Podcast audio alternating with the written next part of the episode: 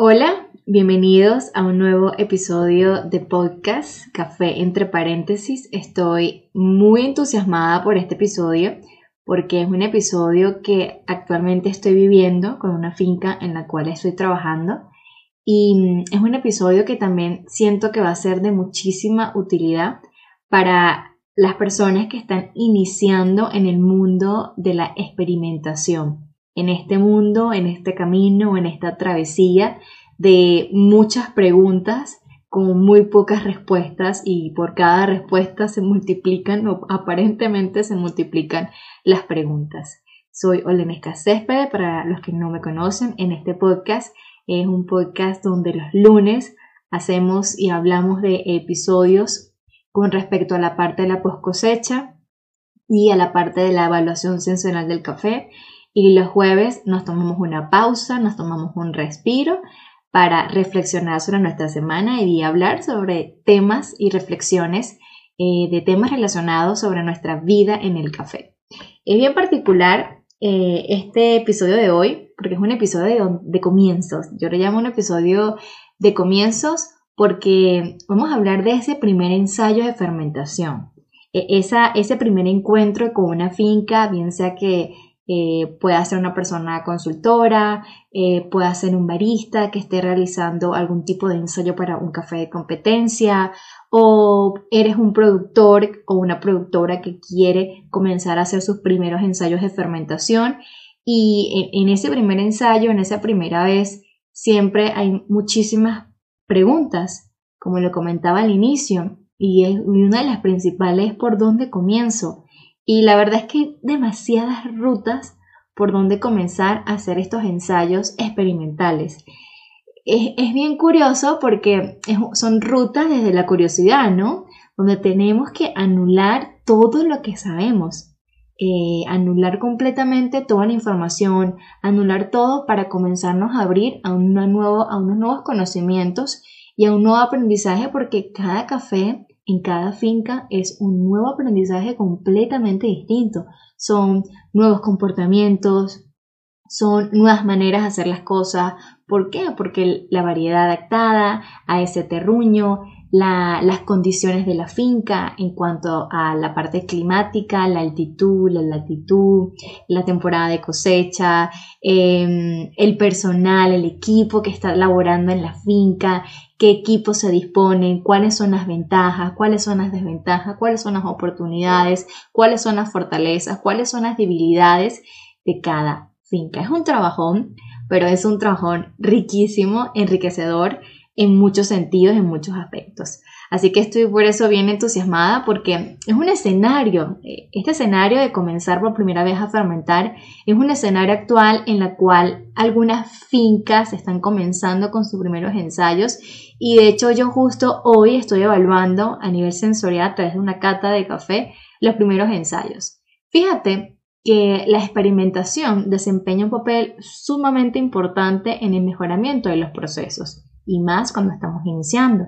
Es una muy buena estrategia para comenzar porque si ya empezaste a hacer procesos sin, sin ningún tipo de estructura, puede ser entonces bien complicado y bien complejo el tema de estandarizar, el tema de, de, hacer documentación, el tema de replicar, el tema de monitorear, el tema de controlar. Pero cuando lo hacemos por primera vez, creo que es una manera muchísimo más sencilla, más digerible, más entendible para todos, para el cliente, para, para el mismo productor, para el equipo que labora en finca, para los nuevos que vendrán.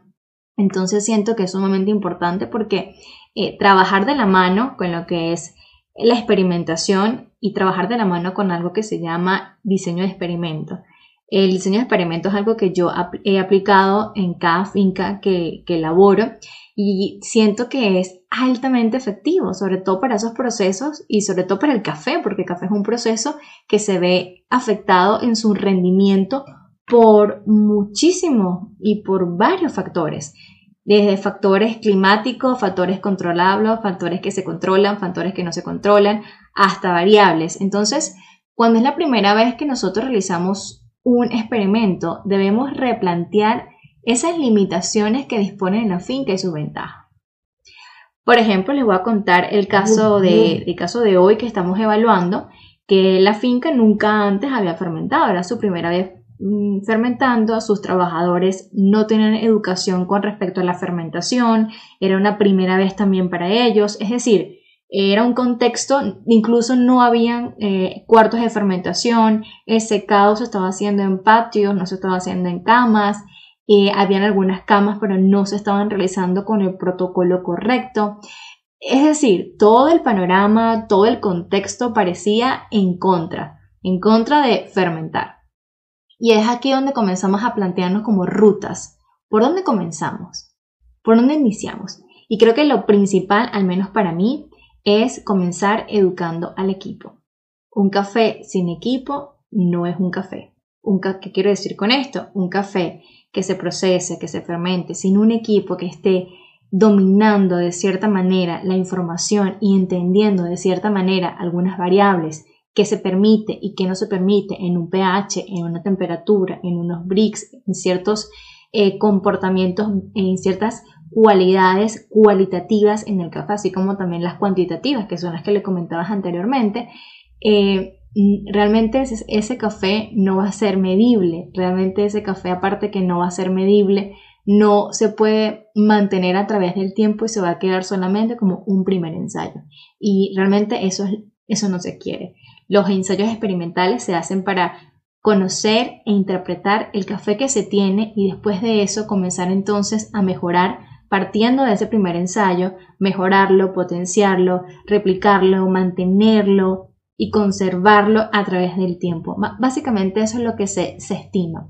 Hay personas que están a favor eh, sobre este tema de la estandarización, de que algunas personas dicen que es imposible, que un café no se puede estandarizar.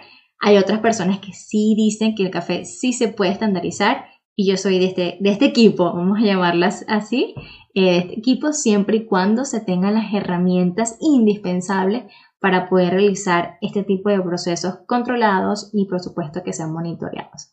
Entonces, particularmente para este finca que nunca había fermentado el café, que todo parecía y todo ese contexto parecía estar en contra de que es imposible fermentar café, comenzamos educando al equipo. Eh, para mí esa es la pieza y la parte más fundamental. Y mientras educamos al equipo em, en cuanto a los cómo y los para qué, es decir, toda esa parte del protocolo, cómo medimos, cómo anotamos, cómo limpiamos, para qué, para qué debemos de medir el pH, eh, para qué el pH tiene que terminar y tenemos que detener la fermentación si este, el pH está dentro de este rango. Eh, para qué debemos medir la temperatura, qué pasa si tenemos temperaturas altas, qué pasa si tenemos temperaturas bajas, para qué fermentar el café. Y en, base a esas respuestas, a esas preguntas, desde un punto de vista mucho sin tanto tecnicismo con nuestro equipo que elabora en finca, sino más a una parte mucho más digerible, a una parte mucho más sencilla, una parte donde ellos puedan entender esas planillas y cómo registrar, Em, es decir, educar desde sus posiciones, desde sus responsabilidades y desde sus roles y no educar desde una amplitud técnica de conocimiento, sino más, más que todo orientada a, sus roles, a su responsabilidad. Y, mientras nosotros realizábamos esta, esta educación, recuerdo que nosotros la teníamos dos veces a la semana en bloques de dos horas. Podía ser los lunes, podía ser los jueves, siempre en la mañana y por dos horas estábamos allí practicando.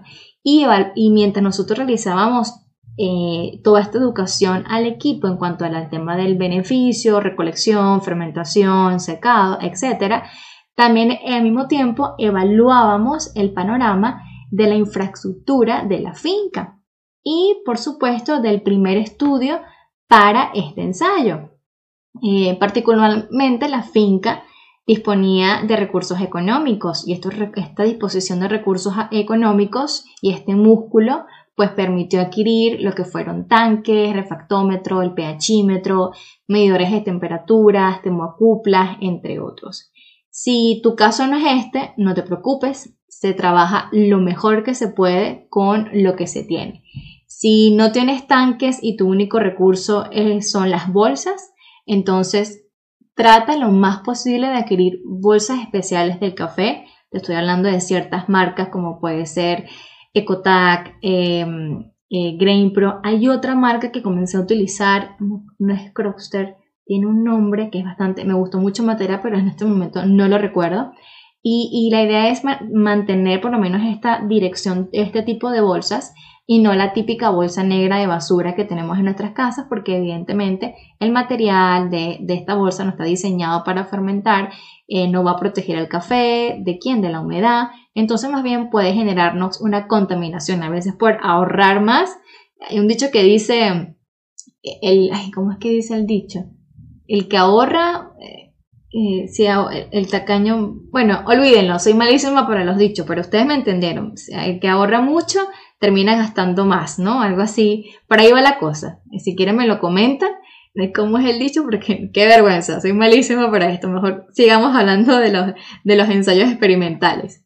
Entonces, y, por otro lado, si no tienes tampoco disposición de, de pHímetros, entonces busca la posibilidad de cintas. Y si te es imposible adquirir las cintas eh, de pH y tu único recurso será entonces tus sentidos, hazlo.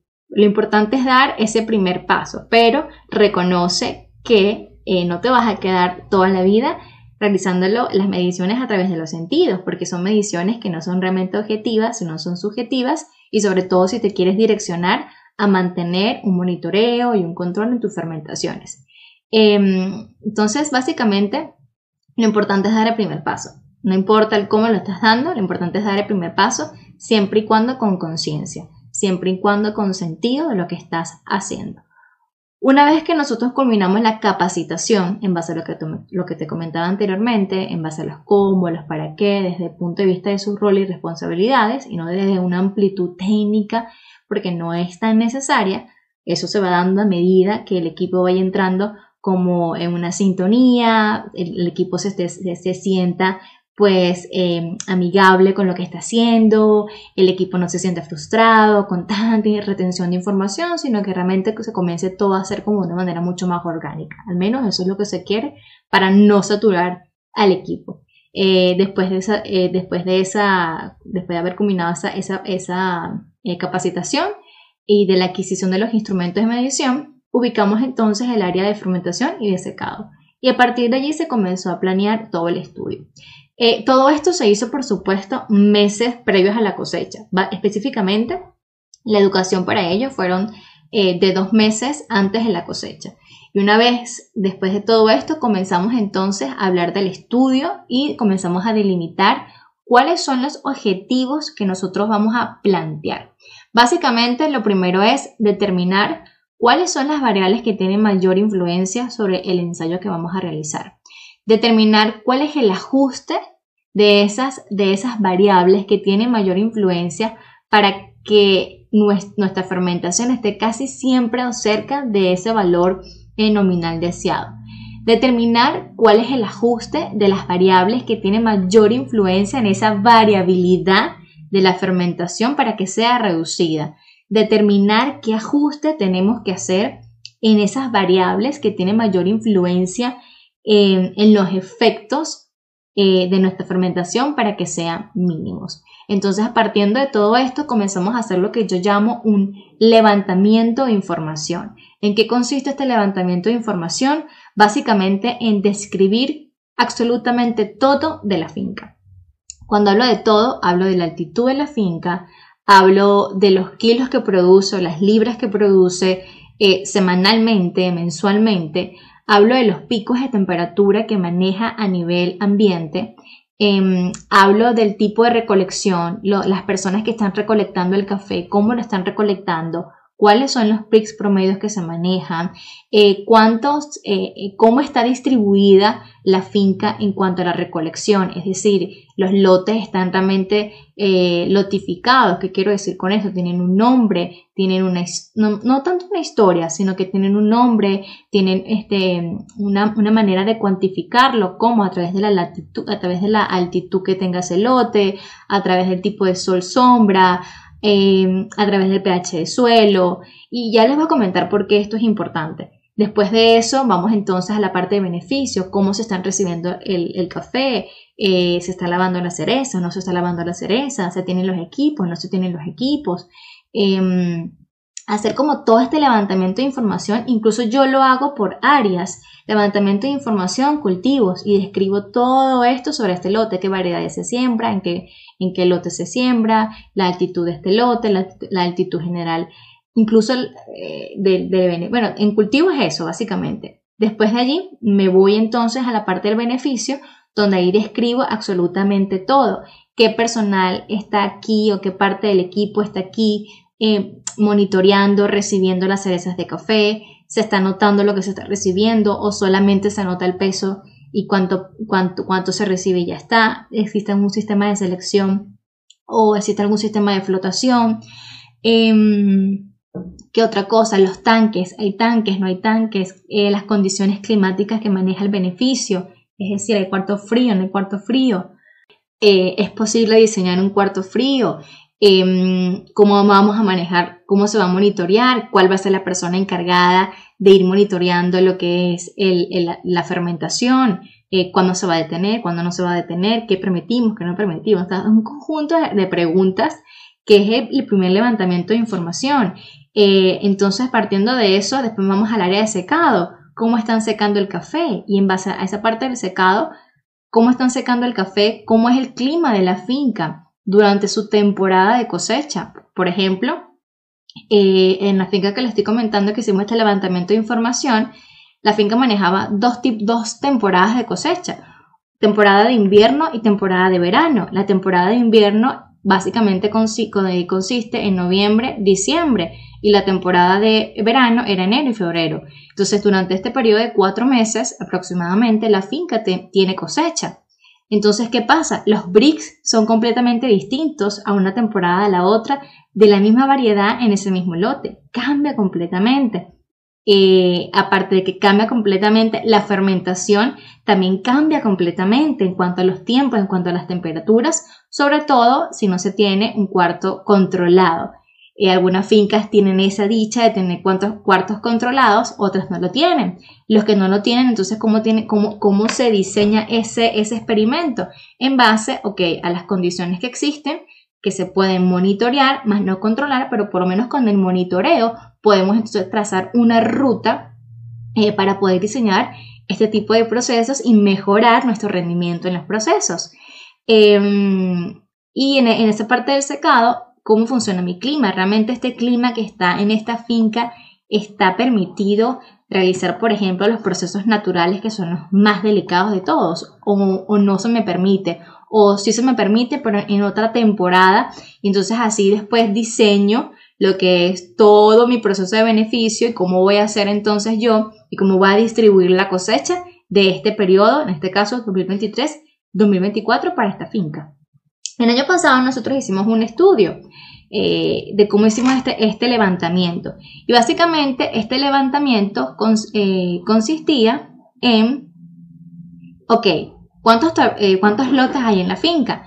Resulta que esta finca tenía cinco, cinco lotes. cada lote tenía un nombre y nosotros le asignamos una historia a estos lotes, contando una historia, ¿no? A cada uno de ellos.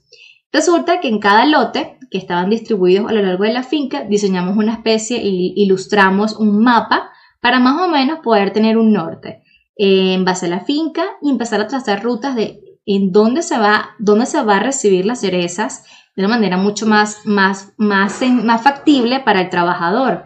Es decir, oye, cuál es la ruta que es más, más sencilla para el trabajador. Es decir, aparte de que sea más sencilla, cuál es más factible para mi trabajador, para que mi trabajador pueda entregar la cereza y en toda esa parte de beneficio se pueda fermentar, se pueda recibir la cereza, se pueda lavar la cereza, se pueda fermentar y automáticamente se pueda sacar y tener lo que es un flujo, un flujo de trabajo mucho más asertivo, mucho más efectivo y no generar lo que se conoce como estos estos cuellos de, eh, de botella que suceden en muchísimas de las fincas.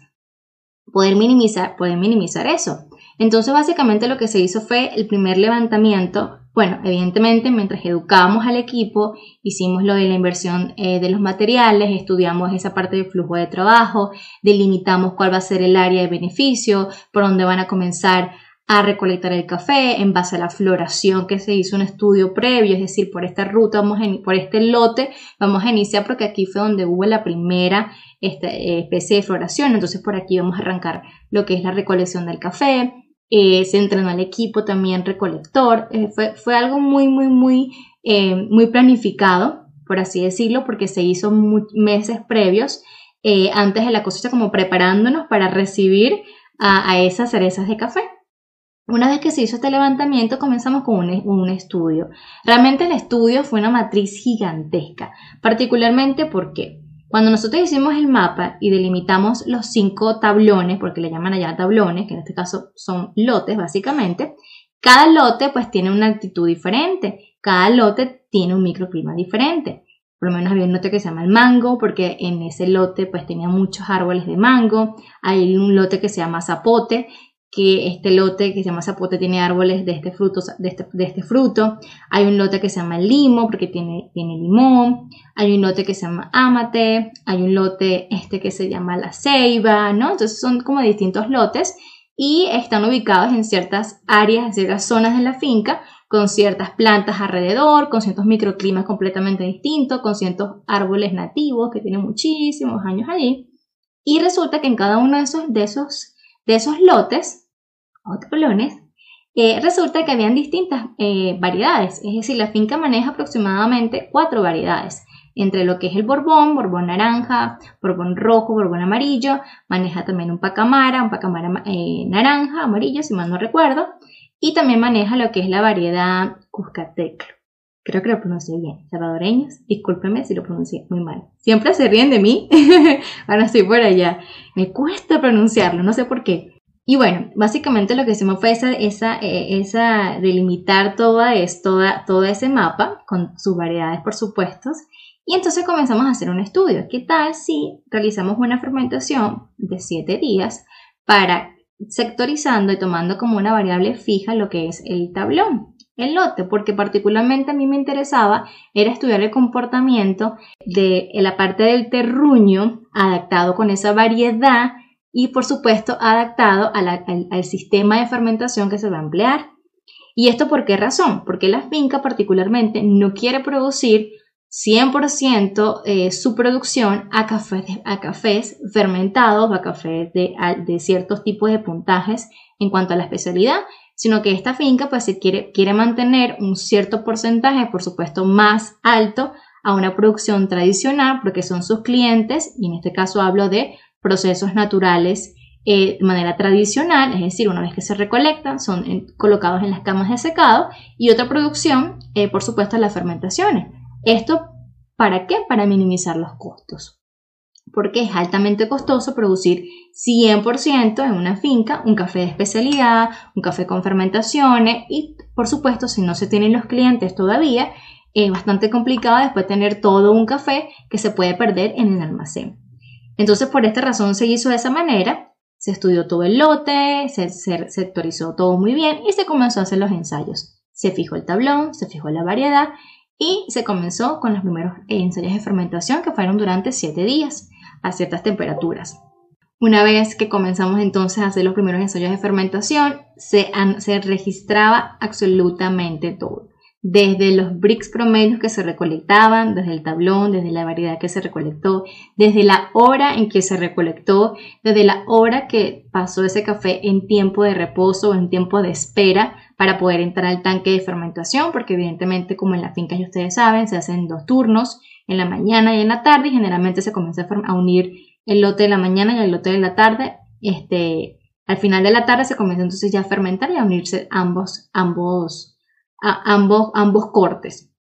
Entonces, a partir de ese momento, cuánto fue el tiempo de, de, esa espera, a qué hora se ingresó, a qué hora finalizó, con cuánto finalizó, cómo fue durante los siete días se monitoreaba lo que fue la fermentación, tanto pH y Brix se medían eh, totalmente.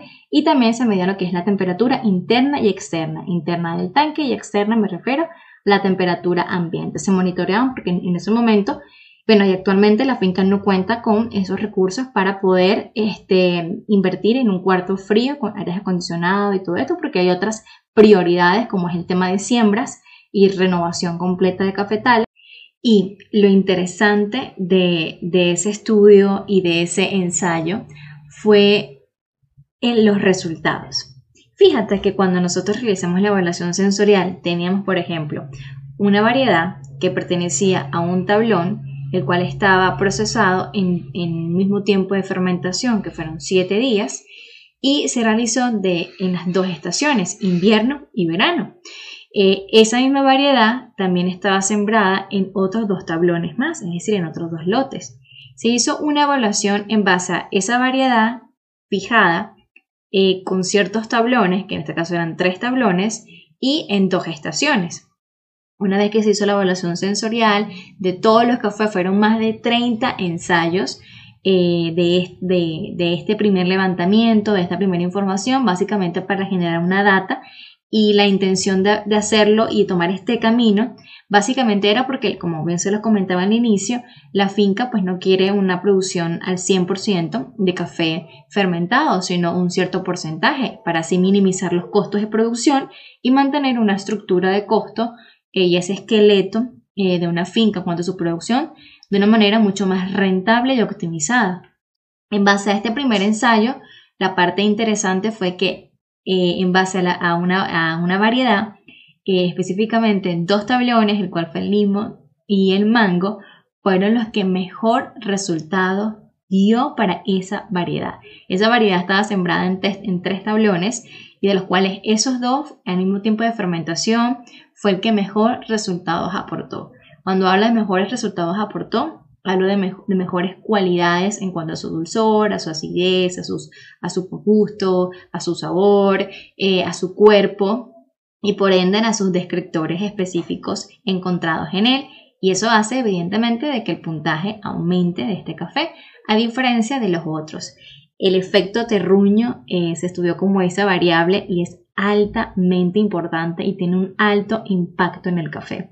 De esta manera y con este primer ensayo, eh, decidimos entonces, con los resultados obtenidos, que el, lote y en realidad los dos tablones que se van a utilizar y se van a procesar para cafés que van para competencias, cafés que van para ciertos eh, clientes específicos que buscan café fermentado, que buscan café con ciertos descriptores, café para vender a ciertos clientes muy puntuales y muy específicos, eh, cafés diseñados para los baristas que van a competir en, estos, en estas competencias nacionales e internacionales, van a ser de esos dos tablones o de esos dos lotes. Y esto evidentemente nos ayuda a minimizar los costos de producción, nos ayuda a mantener una muy buena recolección para esos dos tablones, para esa variedad puntualmente porque realmente se ven mejores resultados que esa variedad en, los distintos, en los distintos tablones en los cuales también estaba sembrado.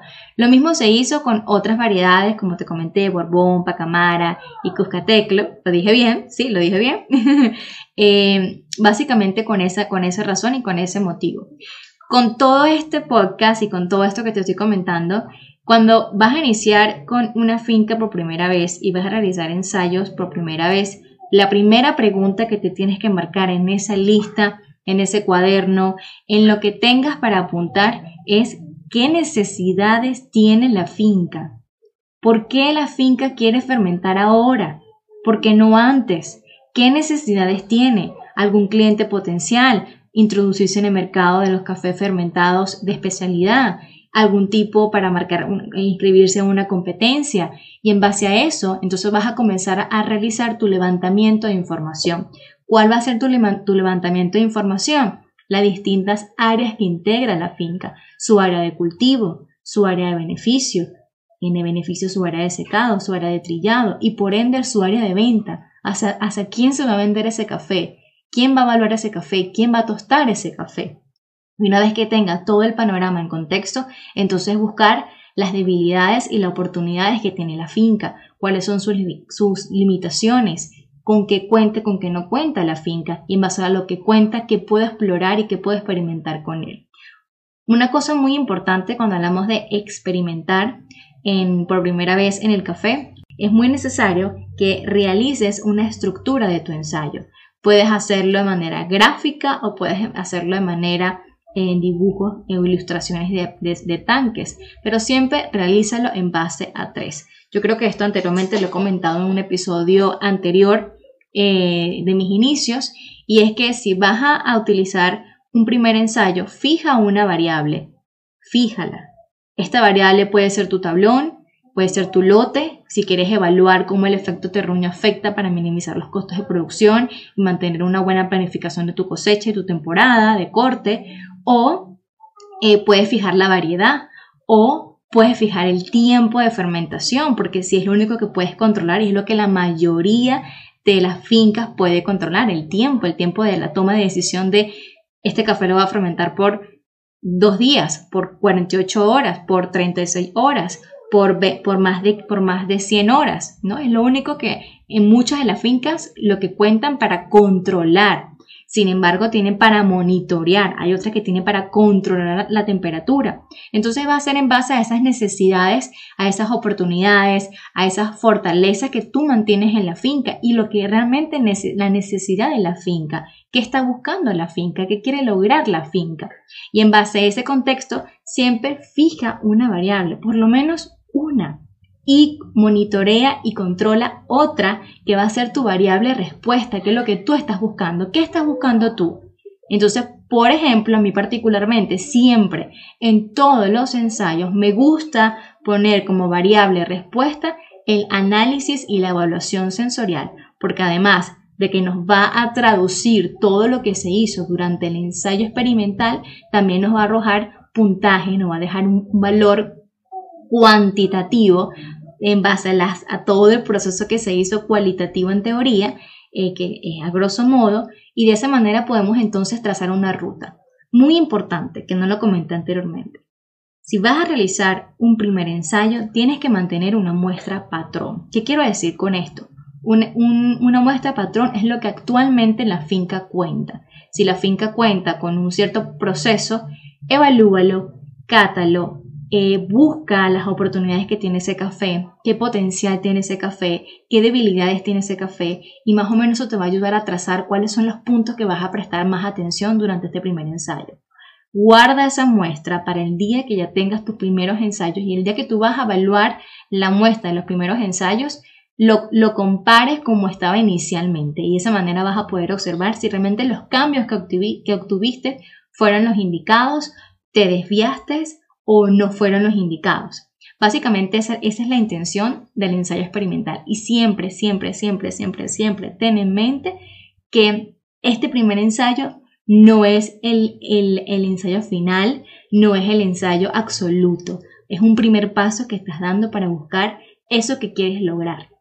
Entonces, siempre eh, levanta tu información, qué necesidades cuenta con la finca, qué está buscando la finca, con qué recursos eh, mantienes y todo documentalo.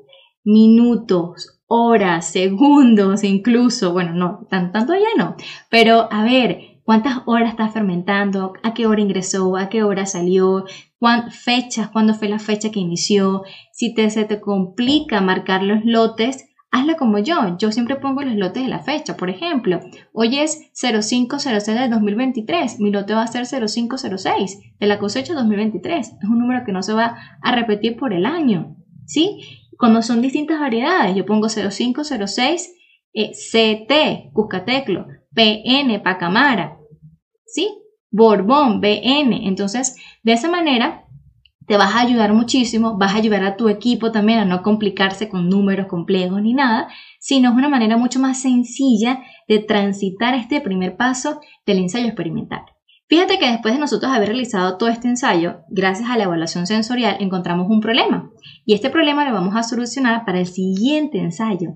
¿Cuál va a ser este problema? Encontramos que había una situación en cuanto al secado, es decir, el personal no manejaba bien una información en cuanto al tiempo al, guardado de los cafés, es decir, una vez que el café ya alcanzó una cierta humedad, entonces se procede a guardar. Entonces hubo problemas con el, tema de humedad, que hubo cafés que se cristalizaron, cafés que mantenían una humedad por debajo del 10%, imagínate, en cierto de los, de los, de los lotes no en todos y otros sí se mantuvo. Por eso es importante la repetición en tu ensayo experimental.